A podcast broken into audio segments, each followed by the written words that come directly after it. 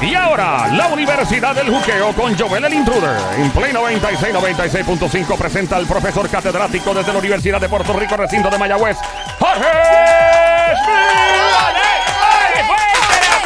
para la eminencia política del show que se haya. Gracias, don Mario. Ahí está el profe. Saludos, profe. No hay nada de que hablar. No ha pasado nada de fin de semana interesante, pero nada, queríamos llamar para rellenar.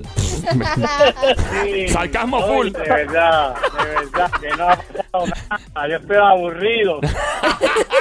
No ha pasado nada, profe, excepto que Ricardo Rosselló, obviamente, eh, pues eh, ha sido el ganador, lamentablemente, sobre, eh, ¿cómo se llama? Sobre Miss Universe, opacó a Miss Universe, en este caso. eh, para la, la gente que le gusta...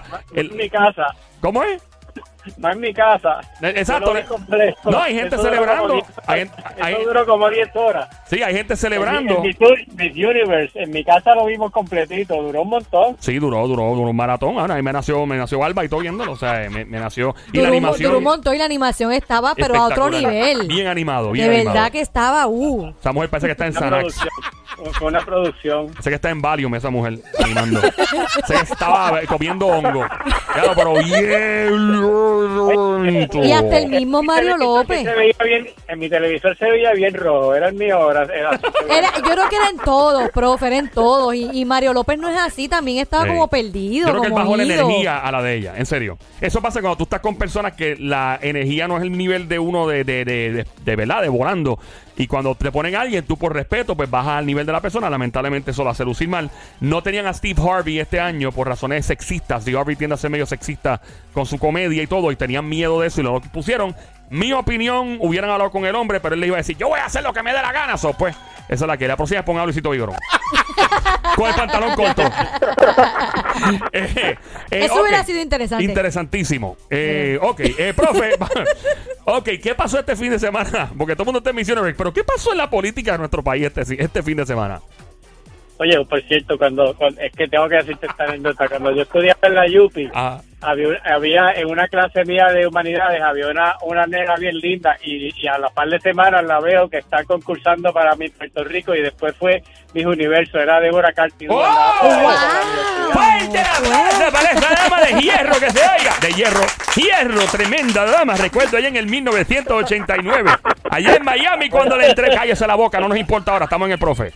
Adelante, profe. Débora Cartigo, eso va, va tiempito. Ella fue animadora de. ¿De dónde fue? ¿De qué show? Eh, de varios shows de Puerto No Rico. Ella hizo, sí, porque, porque eso es, eh, por supuesto, de ahí eso es un, eh, aprovechan ese espacio para después tratando de, de desarrollar carreras en los medios, pero nada, este, cosas así que pasan eh, en la vida, mira, pero Yes. hablemos del otro concurso de belleza. Estamos hablando de política, que conte. Ese me pareció, sí, un concurso de belleza. sí. Fuerte el aplauso para el detalle sarcástico de parte de ustedes en este show. Se puede percibir el sarcasmo en el aire y se oiga. Sea don Mario. Adelante, profesor Jorge Schmidt, cuéntenos.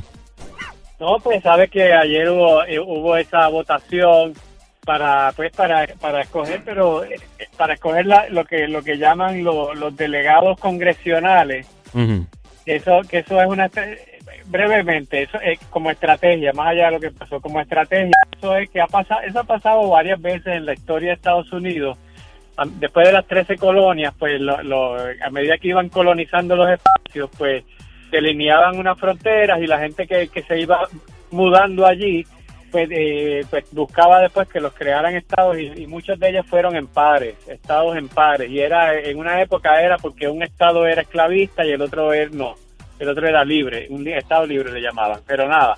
El caso es que hay una cosa es la teoría federalista de los estados cómo entran, Mm. pero la otra cosa es la práctica, porque usted tiene que en la práctica usted tiene que convencer a, a la mitad más uno de los representantes a la Cámara y a- ahora mismo a 60 senadores de 100 que son. Entonces, eso es, eh, eh, en la práctica hay 60 personas y, eh, y en la Cámara son 220 y pico seres humanos a quien ustedes tienen que convencer para que cuando llamen el, el, el- el voto uno a uno diga a favor.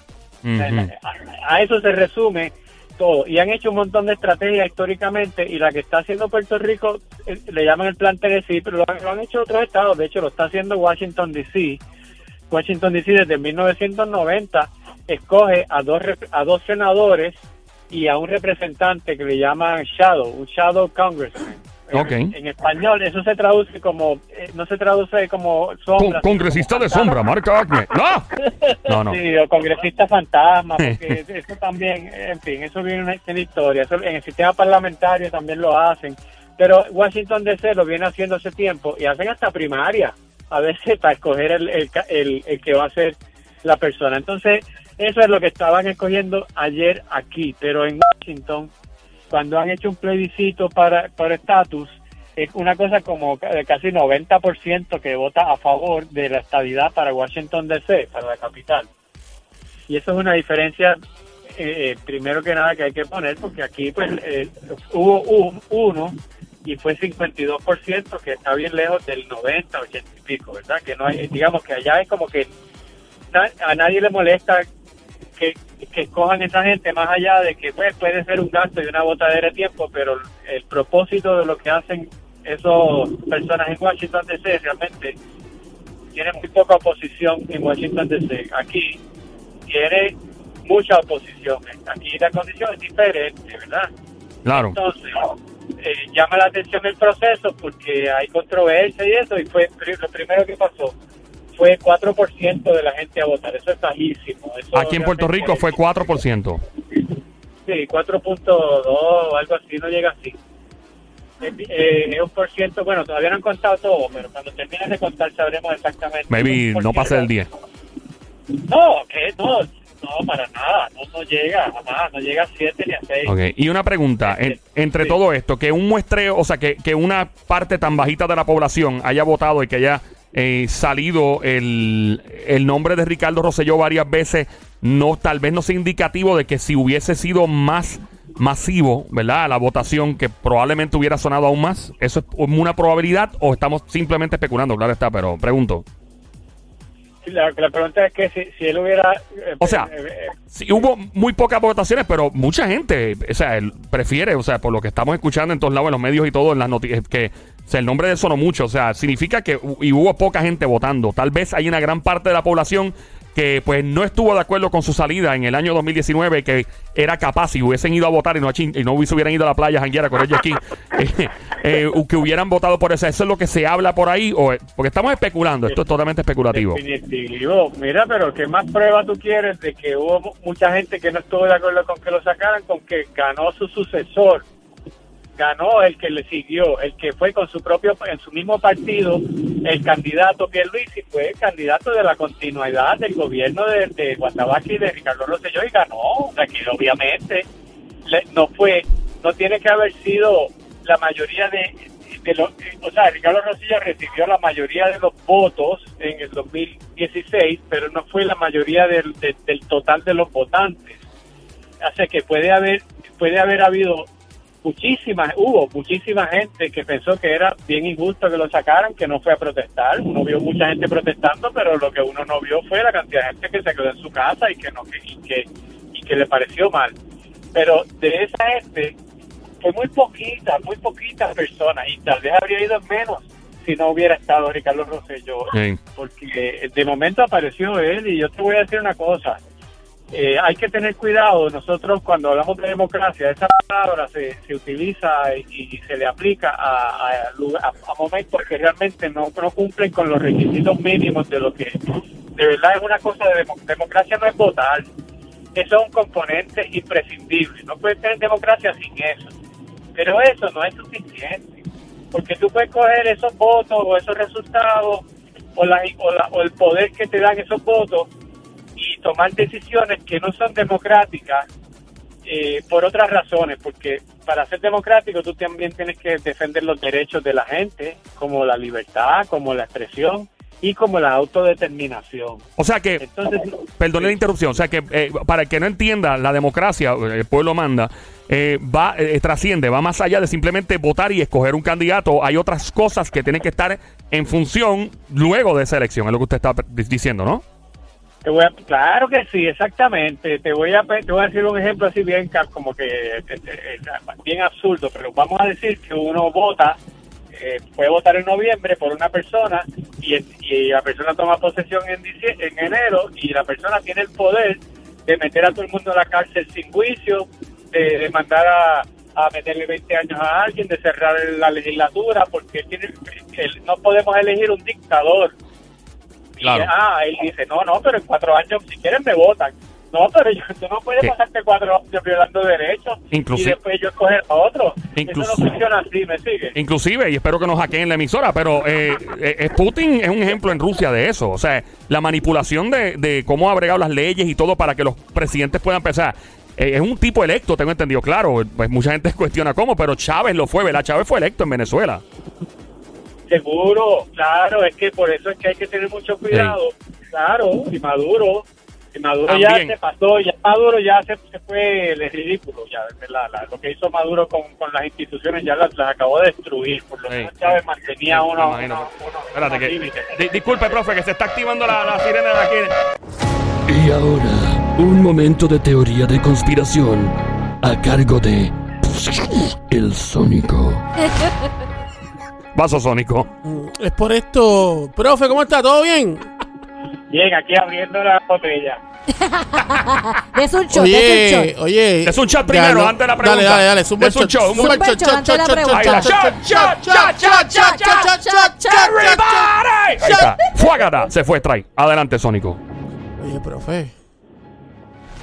Según ganó Ricardo Rosello, ¿qué usted cree si en las próximas elecciones ponemos la mano dura contra el crimen? Pedro Rosselló González. Dios mío, sigue insistiendo con Pedro, yo. Adelante, profe. Eh, eh, ¿Podría haber un comeback político del doctor Pedro Rosselló? ¿Usted, cree- ¿Usted ve eso posible en algún momento? Porque Sónico lo sigue diciendo. Y yo sé que Sónico a veces trae cosas de la calle que, y de, de, de otros lados y todo. O sea, ¿eso es una posibilidad? De que de repente, de la nada, sé que puede sonar medio disparateado, lo sé, pero, o sea, No, pero así dijeron de Ricardo. podría, y eh, eso mismo, sonaba un disparate. por eso, por Y, eso. ¿Me entiende? Pero hay una posibilidad de que, porque él fue, o sea, él fue senador en Puerto Rico, legislador, ¿no? Pedro Rosselló en un momento. Sí.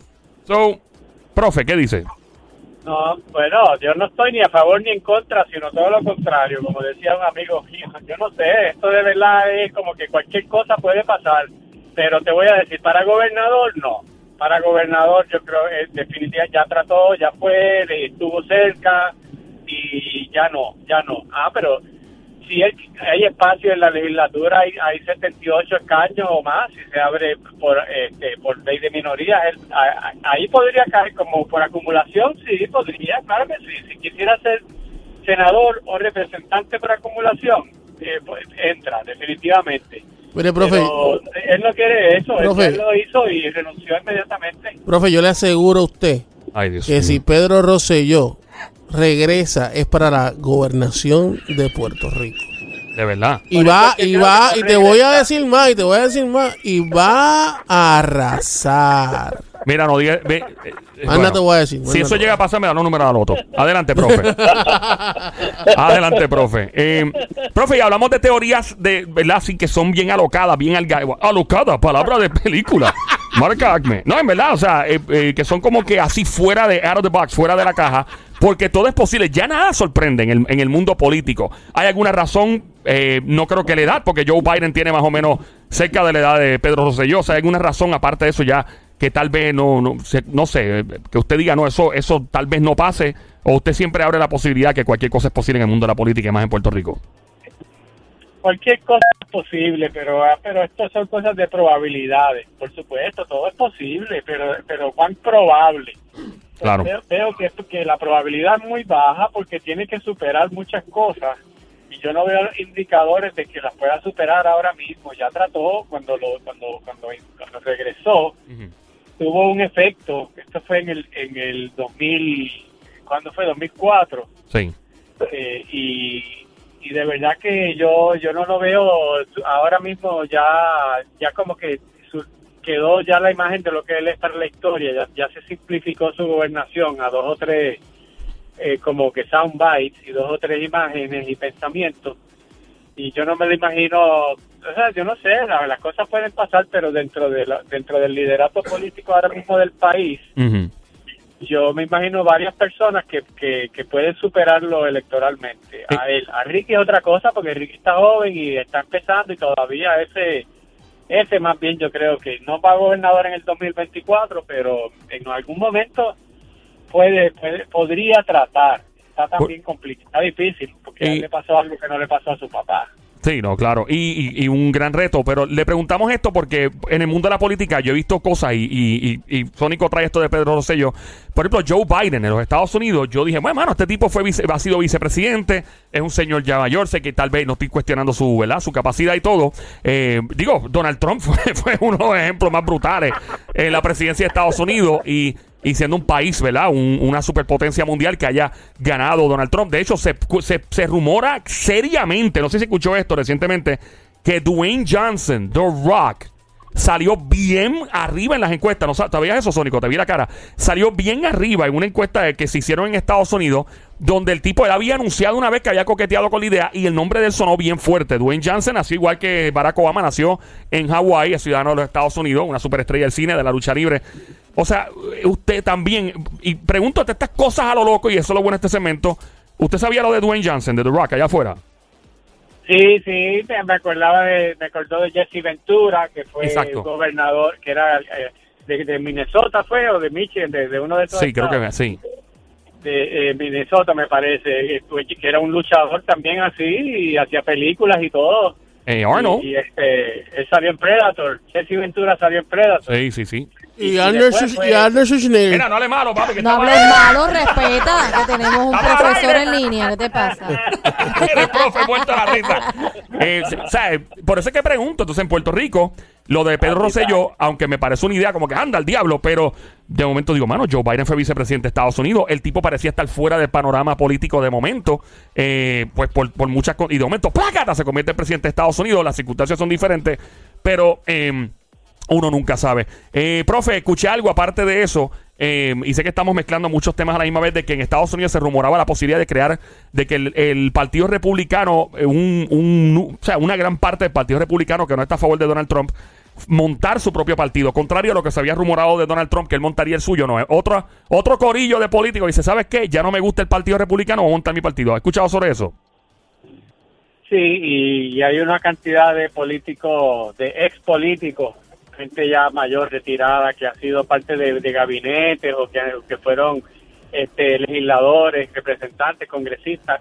Hay, hubo una, una cantidad grande que, escribió una carta diciendo que ellos no querían ese, que ellos primero se salían antes que continuar detrás de, Donald Trump, pero yo no vi allí nombres de personas que, que, que, que muevan masas ahora. Ya yo no veo, esas son personas que estuvieron en la política, los, los nombres que yo vi allí, que salieron en el New York Times, pero no salió la lista completa, eran personas que puede que sí, uno fue este, Tom Rich, que fue be- gobernador de, de Pensilvania, pe- di- dirigió el Homeland Security, pero no es como que ese fue de los más prominentes, Christy Whitman, que era gobernador, había sido gobernadora de New Jersey hace 20 años. Ok. O sea, no estamos hablando en verdad de, gente que, que ahora mismo tenga un gran efecto, así que yo no veo eso pasando. Yo veo, yo veo este a Donald Trump eh, realmente muy fuerte todavía allí, todavía, pero es lo que da la impresión, como él maneja también los medios y la imagen, pero por lo menos a nivel de, de la Cámara, definitivamente Donald Trump o la visión de Donald Trump está fuerte porque sacaron a la a, a Liz Cheney como esto lo hablamos en los otros días aquí, Sí. que la sacaron como líder de, como líder de los republicanos que son que son 200 personas, una delegación bien grande. No, y muchos, Este- muchos políticos están negando lo que pasó el 6 de, de enero, del, ¿verdad? Del golpe que se le dio al, al Senado Federal. O sea, muchos dicen que eso, no- eso fue una visita turística. Yo vi algunos diciendo, no, eso era una visita turista. Papi, le cogieron, eh, Sónico, no sé si subiste, cogieron un policía, bro. Yo no he visto ese video, le metieron el taser al mismo policía, loco. Igual y empezó a decir en la grabación, por favor, tengo hijo.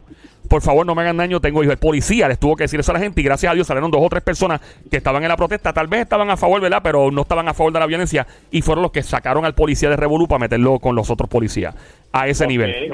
Es una loquera. Sí. ¿Y por qué tú crees que esa gente está defendi diciendo defendiéndolo? Por politiquería. Eh, aquí está, o sea, uno piensa que aquí nada más es politiquería. ¿Por qué lo defienden? Son los republicanos porque eso les afecta a ellos, porque el presidente que hizo eso es republicano. Eso es todo, no solamente es por no solamente es por fidelidad a Donald Trump, es por fidelidad al partido, porque el partido como franquicia se afecta.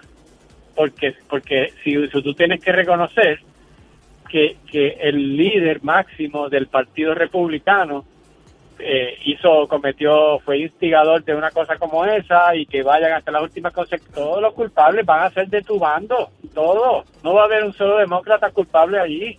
Así que honestamente hay que también tratar de ponerse en los zapatos de ellos. Yo, yo creo que eh, es muy valiente lo que hizo Liz Cheney. Ojalá que hubiera más políticos así, pero dudo mucho que los demócratas, no sé, tal vez habría habido un poquito más, pero no mucho, no tampoco tanto, porque están, están atacando, al fin y al cabo, están atacando a su partido.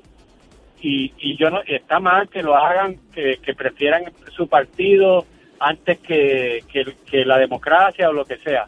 Pero eh, por eso es que no es irracional, no son locos, no es que adoran a Donald Trump y así se tiran por un risco con él, se tiran por el risco con él si les conviene. Claro. Cuando les deje de convenir, tiran a Donald Trump por el risco, no te, no te creas. Es que ahora mismo todavía Donald Trump les trae, eh, figurativamente, obviamente, les trae votos todavía, o peor aún, les quita votos, porque quizás no les trae, pero si los convierte en enemigos y en blanco, y empieza a tirarles, y empieza a atacarlos, entonces pierden.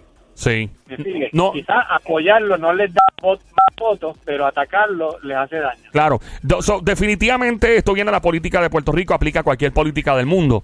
Hace falta una figura en cualquier partido político, valga la redundancia, que eh, active las emociones humanas. En el caso, por ejemplo, de Pedro Rosselló en Puerto Rico, había muchos comentarios que él hacía a la, a la prensa, por ejemplo, la de eh, Frankly, my dear, I don't give a damn, me acuerdo de eso, Eh, me importa un diablo, no, te acuerdas, no sé si se acuerda de eso. Eh, Donald Trump obviamente Sí, es un experto en eso. Eh, Chávez en Venezuela lo fue cuando pues alteraba las masas, como otros, digo, no estoy comparando, ¿verdad? No estoy diciendo que no estoy poniendo en la misma línea dictatorial a los de aquí y los de allá. Pero muchos líder- líderes del mundo, dictadores y no dictadores, tienen ciertas ciertos eh, eh, per- eh, cu- cualidades de personalidad que mueven y tocan los botones de las emociones. Barack Obama con su oratoria creo que lo hacía muy bien este y activaba la- las masas y las emociones y jangueando con Jay-Z, jugando baloncesto eh, y cosas de esas. Esa es la cualidad principal, es ser una superestrella entonces para activar la gente en la política.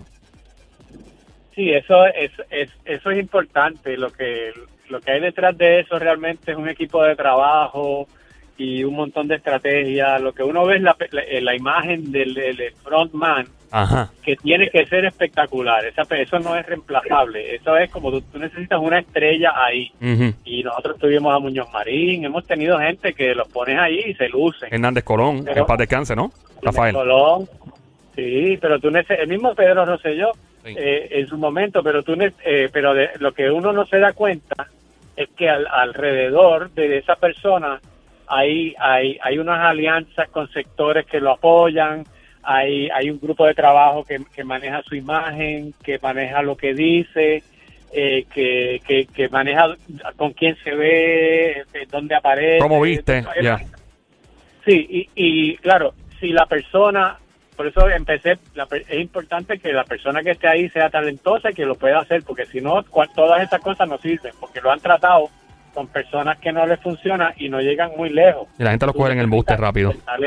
Pero esa persona sola no llega lejos. Necesita todo todo ese equipo de trabajo alrededor. Como un artista, lo mismo que un cantante de reggaetón, de trap o de pop, lo que sea. Profe, gracias a un millón por su tiempo, redes sociales para seguirlo. Real time, ¿dónde? Seguro, me siguen en, ponen analista de política y allí me pueden encontrar en Facebook, Twitter, Instagram, YouTube. Ahí está. Vamos. Fuerte el aplauso para el catedrático profesor Jorge Schmidt. Que se oiga fuerte, que se oiga. Yo,